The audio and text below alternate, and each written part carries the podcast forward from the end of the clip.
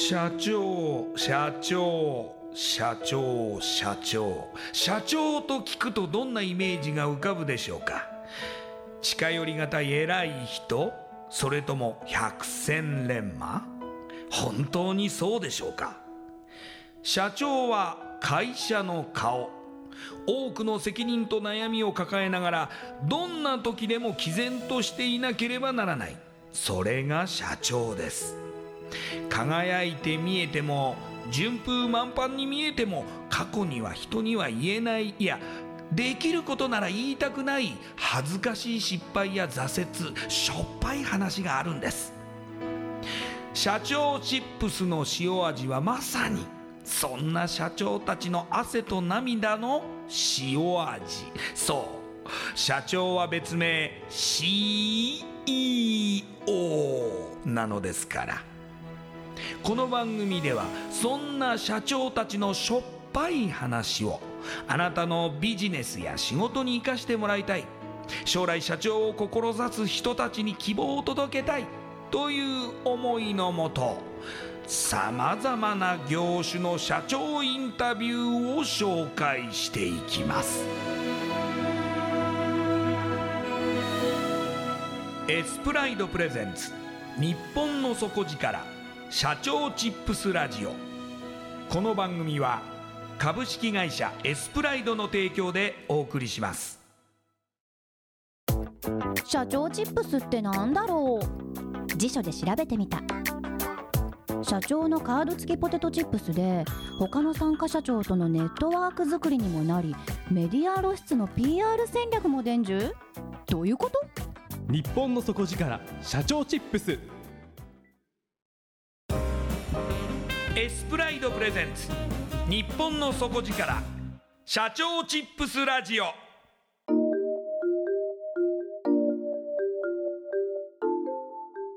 エスプライドプレゼンツ。日本の底力。社長チップスラジオ。こんばんは。社長応援ナビゲーターの西川真理子です。今夜のゲストは。株式会社。レゴリス。代表取締役。酒井勝明さんです。酒井社長よろしくお願いします。よろしくお願いしますではまずはじめに私の方から酒井社長のプロフィールご紹介させてください。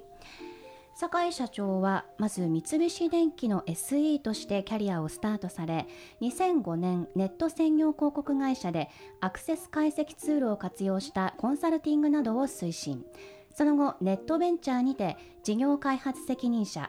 2007年には広告主側でのマーケティング責任者を経て2008年朝日広告社へご入社されます。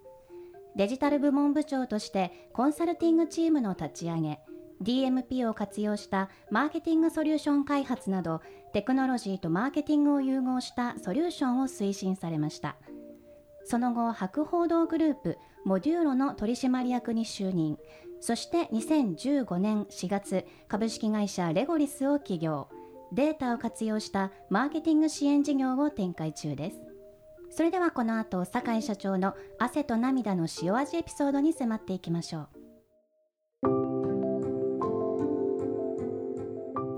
酒井社長まず三菱電機の SE になられるわけなんですけれども、はい。こちらは最初から志望されていたんですか？いえそんなことはないんですけれども、はい。私は大学時代はあの繊維学部っていうですね特殊なこう学部にいまして多分日本でも3つしかないんですけれどもはいあのどちらかというとその洋服とかええ。あのが好きでですね。あのそういうアパレル業界にいつか行きたいなっていうのはあったんですけど当時就職なんで、ええ。なかなかこうアパレル業界も人を取ってるような時代でもなくでちょうど IT が伸びてた時代だったので、まあはい IT 系を受けてみるかということで受けてたら実は三菱電機が受かったというのが、まあ、新卒の時はですね。でももうものすごく大手そうですね。ですけれども、その繊維を学んでいたっていうところからすると SE っていう、もはい。う本当に全くの畑違いそうですね。のところにはい。入社されて、結構新卒で入社した時は大変だったんじゃないですか、まあ、大変でしたけど新卒って基本的にやっぱりポテンシャル採用なので、まあ、いきなり技術持って入ってくる新卒ってまあいないのでそれええ。そういう意味で言うとみんな横並びですし別に差は感じなかったですけどね。入ってでそれで、ま、例えばあの学んでいくうちに、うん。ご自身の中ではどんなことを考えるようになりましたか、あのまあ、三菱電機って良くも悪くもやっぱりものすごく大企業なのでで私どちらかというと野心は強い方だと思いましてはい。あの、まあ、早い段階である程度結果を出して上の方に上がっていきたいとかなかなかこう大きい会社がゆえにですね頑張っても頑張ってもなかなか同期と差がつかないとか、うん。まあ、そういうこともあったので、まあちょっとベンチャー寄りなところに行って、まあ、勝負してみたいなというような気持ちに徐々になっていったっていうのが当時ですかね。そして転職するわけですね、はい、今度はネット専業の広告会社。そうですね。こちらではどんなお仕事を担当されましたか？あの、まあ、三菱電機がやっぱり SE で出がエンジニアなのでであのネット専業広告会社って実は当時あの、まあ、サイバーエージェントさんとか、はい。オプトさんとかセフテーニさんとか、まあ、いろいろこう出始めている頃でちょうど上場して間もないぐらいの頃なんですね。はい。であのネット専業広告会社に入る子たちって割とネットビジネスが好きで入る子が多かったんですけど、うんうんうん。実は裏側のエンジニアリングとか技術分かってる子ってすごく少なくて当時。広告とかネットビジネスは好きなんだけれども IT の知識がほとんどないみたいな子が多くてはい。IP アドレスって何ですかみたいな子ばっかりだったんですけど、ええ。あの私やっぱりもともと出がエンジニアなので、まあそのテックのビベースがあるというのがものすごく強みで実はそれを買っていただいてでちょうどその頃ネット専業広告会社も自社でこうテクノロジーツールを開発するというようなフェーズに徐々に来始めていてでそれで私がエンジニアとして入ってそういうツールの開発とかですねに携わってたというような流れですね。うんうんじゃあもう本当に最初から頭角を現していらっしゃったということですかね。いやそんなこともないんですけれども、ええ。まああの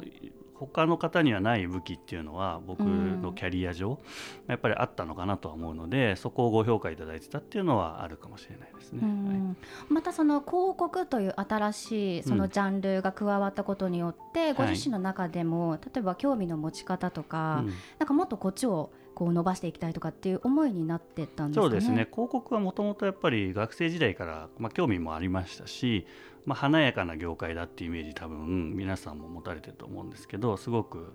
あると思うんですね、まあ、ただええ。実際その、特にこの時代のネット広告ってちょうど出始めたぐらいで伸びてる真っ盛りの頃だったので、まあ、一番伸びてる産業で、まあ、しかもベンチャーみたいに、まあ、頑張れば頑張れるだけ勝負できるような会社で、まあ、やってみたいなっていうのもあってあの広告側に移ったっていうのが現実ですね。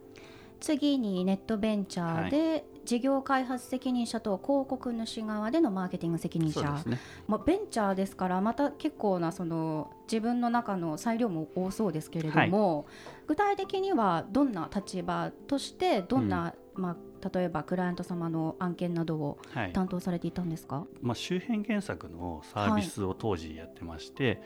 あのリクルートさんなんかがですねあの今近く今いる場所の近くにあるお店とかなんかそういうのを検索できるはい。サービスやってらっしゃるじゃないですか、ええ。僕らが作ってたのは東京都内のすあの自分たちが今いるところから一番近くにあるトイレの情報とかをあのあとタバコの自販機とかあのありそうでない情報をちゃんとうんうんうこうん。データベース化してあげて提供していくみたいなサービスをやってまして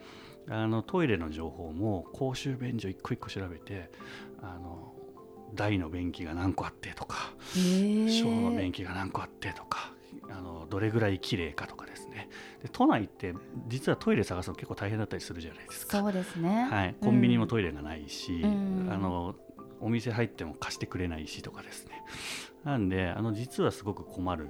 ことも多いので、まあ、うんそういう情報を提供するサービスを立ち上げたりとかしてましたね。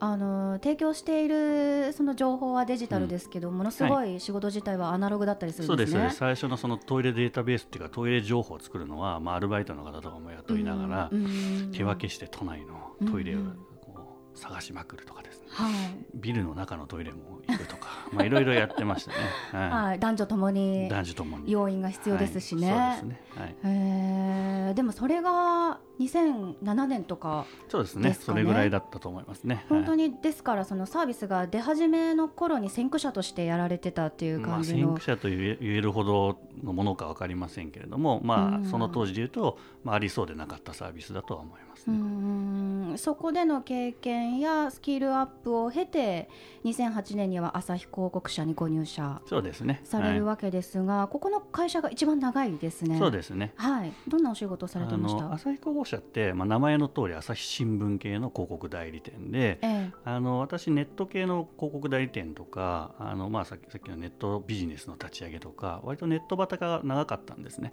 で朝日広告社に行く前に実はホテルのマーケティングのお仕事もやってまして、はい。あの不動産投資の会社がホテル事業を全国に立ち上げるとええ。いうことでじゃあどこのエリアに出店すればいいかとかそういう情報ってまああの調べた上で当然出店しますけれども、うん。あのなぜここに出店するかでいうとじゃあ周りにこういう工場があってそこは親会社が東京にあって東京から年間どれぐらい出張者がいるから、宿泊需要がこれぐらいは見込めるはずだとかですね、まあ、そういいうあのビジネスとものものを作っていくためのマーケティングデータというかあの、まあ、そういうお仕事をしてましてでそこでちょっとですねネットじゃないマーケティングのお仕事も実は広告主側でやってたっていうのもあって、ええ。でネットバタとそのネットじゃないところをくっつけてただやっぱりもう一回広告代理店側ではい、な勝負したいなっていうのがあってなんで代理店側かっていうと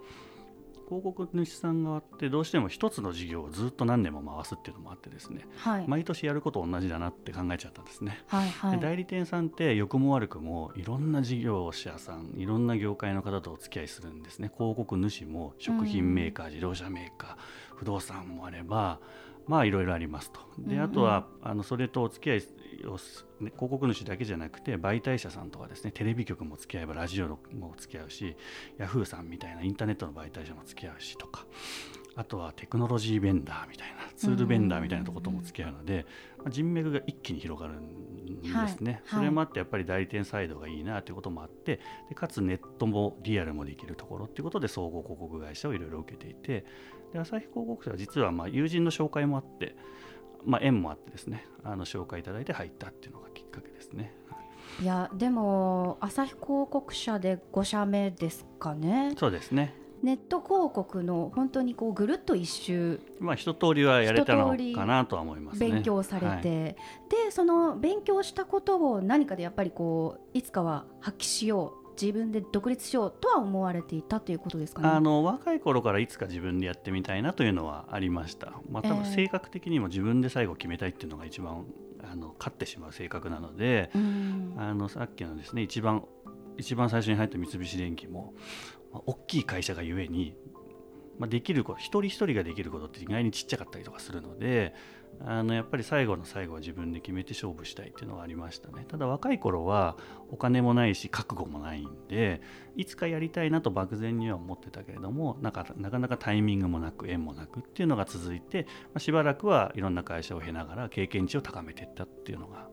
まあ、僕のキャリアかなと思いますね。はいそして満を持して2015年にレゴリスをはい、はい、起業されるわけなんですがえ今年で起業されて3年目？4期目です。4期目になりますね、えー事業内容をまず伺ってもよろしいですか、はい、えー私たちレゴリスはですね、まあ、企業が持たれているデータを活用してその企業のマーケティング活動のお手伝いをしていくとはいいうのが、まあ、基本的な主軸な事業になってまして、まあ、企業が持たれてるデータってあの要は自社が提供されてるサービスの会員データとかなんだろう商品を開発していくためのあのアンケートデータとか、いろいろデータって世の中にはたくさんあるんですけども実はそういうデータってバラバラバラバラ企業の中でもあんまり整理されてなくて実はそのデータが有効活用できてないっていう企業さんがたくさんいらっしゃるので、まあ、そのデータを一つのプラットフォームにこう格納しながらですね使える状態にしていくとうん。いうお手伝いを私どもの方でやっているというのがあの、まあ、今のデータマーケティング事業と呼んでいる事業になりますね。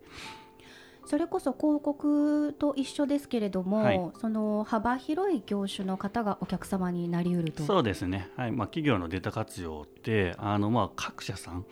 あの、まあ、消費財メーカーさんも自動車産メーカーもそうですけどスポーツ系の球団とかですね、まあ、いろんな会社さんがデータはあるんだけど全く使えてないって悩まれてるお客さん本当に多くてですね。で今あの、まあ、世の中的にもデータ戦争だって言われてまして、まあ、データは金脈だっていうふうに言われてるんですね、まあ、データを抑えた会社が勝つと。で例えば世界的な企業でもアップルとかあの Google とか Facebook とか Amazon って、まあ、いわゆるそのインターネットサービスを提供している会社じゃなくてあれ実は裏側データカンパニーなのであの、まあ、彼らが持っているデータを使ってあのまあ、収益をいかに上げていくかみたいなことを彼らもやっているので、まあ、データを抑えた企業はやっぱり勝つんですね。で日本の中でもそのデータをいかにこう抑えていくかっていうのが各社さん取り組まれてらっしゃってただデータってものすごくノウハウもいるしあのそもそも形式も違うデータがたくさんあったりとかするのでウェブ系のデータとアンケートのデータってどうやってくっつけるんですかとか、まあ、分からないじゃないですか、はい、そこってやっぱりものすごく技術も知識もいるので、まあ、そういったところを私どもの方でお手伝いさせていただいているという形になります。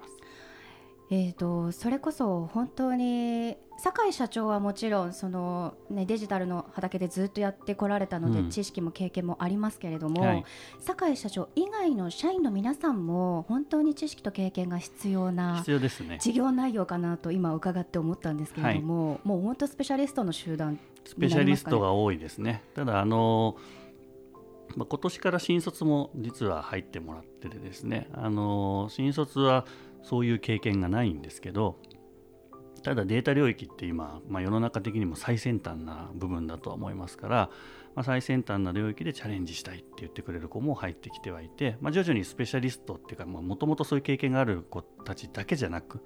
裾野を広げていくっていうことも今やってますね。会社の中の組織としては1人ずつが違うクライアントさんを持って同じ仕事をするようなイメージなんでしょうか？いやあの、まあ、役割は分けていてですねデータ構造を整理する人とか、はい、でデータを今度集約していくためのプログラムを書く人とか、はい。あのまあ、それデータを閉じ込めた後このデータを取り出してグラフ化するとかですね。あのいろいろ仕事はあるので、まあ、おのおのごとに役割を分けて、まあ、一つのクライアントさんで大体3人から4人ぐらいのプロジェクトチームを組んでお仕事させてもらってるっていうところがほとんどかなと思います。営業自体はどうなさってるんですか？営業はですねあの創業以来一度もテレアポとかしたことないんですけど当社。あのほぼプル型というかご相談をいただいてあの決まっている案件がほとんどでして、はい。まあ、ご相談とかご紹介とかですねをいただきながら、まあ、ちょっとこういうところで困ってるんだけどということでご相談をいただいたり、はい、どこどこの企業からレゴリスさんの名前聞いたんだけど、えー、ちょっと一回来てくれないかということでご相談いただいたりとかいうケースがほとんど全てですね。そういうところに徐々にそのいろんな企業さんに浸透していくようなビジネスなのかもしれませんけれども、はい。今後のビジネスとしては、そこからまた枝葉を広げていくようなイメージでしょうか、そうですね。あの今今私どもはまあデータを軸にマーケティング活動のお手伝いをするというのが、まあ、今のレゴリスなんですけども実はですねせっかく独立したのもあるので僕たち自身もデータを作っていこうっていう動きも、まあ、今新たにチャレンジはしてましてあの新会社で2社ほどレゴリスとは別で立ち上げていたりもしますね。うん。なんだかすごく順調のようなお話の内容なんですけれどもでもやはり山あり谷ありではありますか、ね、もう山あり谷ありですね。はい。大変です。大変です、うん、もう4期目に突入されてますけれども、はい、でも本当に能力が要求されて、はい、でスペシャリスト集団となるとその社員の皆さんを束ねる酒井社長も苦労が多そうですよね。多いですね。あのなかなかこうそもそも能力が高いとですね自分で最後やりたくなっちゃう子が多いので、うんうん、まあ、そういう子たちって、まあ、野心も強いしなかなかそういう子たちを束ねるってあの相当なカリスマ性がないといけないとか だとは思うんですね。はい、で私自身そんなにカリスマ性があるある方ではないのでどちらかというと何て言うんでしょうあのパッションとか、うんうん、あの思いでこうやっていくあのドストレートしか僕投げれないタイプなんですけれども、あの変化球とかあのこういう駆け引きが得意ではないし好きではないんですけどあのなんでストレートにぶつかってストレートにこう打ち返してきてくれる子とかじゃないとやっぱり辛くてですね。なかなかこうそういう意味では人を束ねるっていうのは、まあ、一番苦労はしてる部分ですね。うん、酒井社長ご自身が、やはりそのスペシャリストの一人ですしね。そのはい。皆さんの気持ちも分かるからこそ、はい、結構、うん、分かるしでもリーダーとしてはこう言わなきゃいけないしっていうところの葛藤ももうたくさんありますたねく。さんありそうですしね、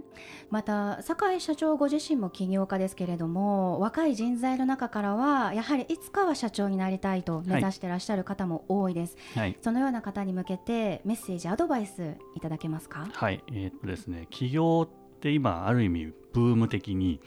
ものすごくやられる方多いんですね。フリーランスも含めてですけど、でその方がサラリーマンより儲かるし実際。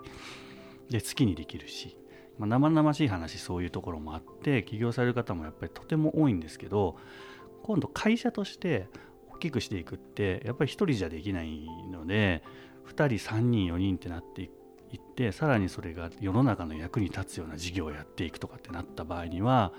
フリーランスの延長の起業みたいな形では絶対できないのでやっぱりりある程度覚悟を持ってあの当然人を集めるためには資金もいるしあの夢とかビジョンとか、まあ、人を引きつけるものを作らない限りは人も集まらないので、まあ、そこにやっぱり真摯に向き合って、まあ辛いことも正直いっぱいあるんですけれども起業って、まあ、それでも逃げずにやりきらなきゃいけないので途中でやめたってする人は絶対やらない方がいいですしあのブームかもしれないけど安易に起業は僕はおすすめはしないんですね。だから本当によっぽど覚悟があって世の中こうしたいって思いがあってそれを逃げずにやりきれる自信があるんであればぜひやっていただきたいし、まあ、それのがねそういう人がたくさん増えることによって、まあ、日本ももっともっと元気になるでしょうしというのはありますけれどもただ単に儲かるからとかそういう理由だけで安易に起業するのは絶対やめた方がいいと思いますっていうのはあのアドバイスとしては言いたいかなと思いますね。一人でその個人事業主として、まあ、社長になるのであればまだしもやはりそこに例えばまあ社員を雇ったりとかして、あの責任辞めたくても辞められないという状況になった場合ね。うんのことを考えるとやはり並大抵の覚悟ではできないといううそですね。人の人生預かるってやっぱり相当な覚悟がいりますからね。僕も今社長やってますけど例えば明日売り上げが全部なくなったとしても社員をいきなり全員クビにするってありえないんですね。なので、まあ、半年から1年はあの自分の財布を削ってでも給料払っていかなければいけないですしあのそれがまあ責任だと思いますからそういうリスクとか覚悟をまあ背負ってですね、まあ、仕事ができる人じゃないと、まあ、難しいでしょうねとは思いますね。うん。そこまで考えていやでも僕は私は起業家になりたいという方は、まあ、私たちの仲間になってくださいという。ぜひですね、はい。やっぱりね、世の中の起業家の人って別に天才な人が多いわけじゃないんでどちらかというとやっぱり覚悟を決めて一歩前に踏み出す踏み出せた人っていうのが多いと思うんですよ。ただそのその一歩っていうのがものすごく実はでかいことで、うん。その一歩が踏み出せたからこそその新しい事業サービスが生まれてくるっていうこともあるので天才じゃないんだけれども思いとかその一歩を踏み出す勇気覚悟が持てた人は多分世の中を変えていく、まあ、選ばれし人になれるはずなので、まあ、そういう選ばれし人がもっともっと増えてくると、まあ、もっと面白い時代になるのかなとは思いますね。はい。今夜のゲストは株式会社レゴリス代表取締役酒井克明さんでした。ありがとうございました。ありがとうございました。インパクトのある PR がしたいけどどうしたらいいのか。採用の時学生の印象に残せるようなものがあればな。社長同士のつながりを作りたいんですけど。社長さん悩んでいませんか？その悩み解決しましょう。日本の底力社長チップス。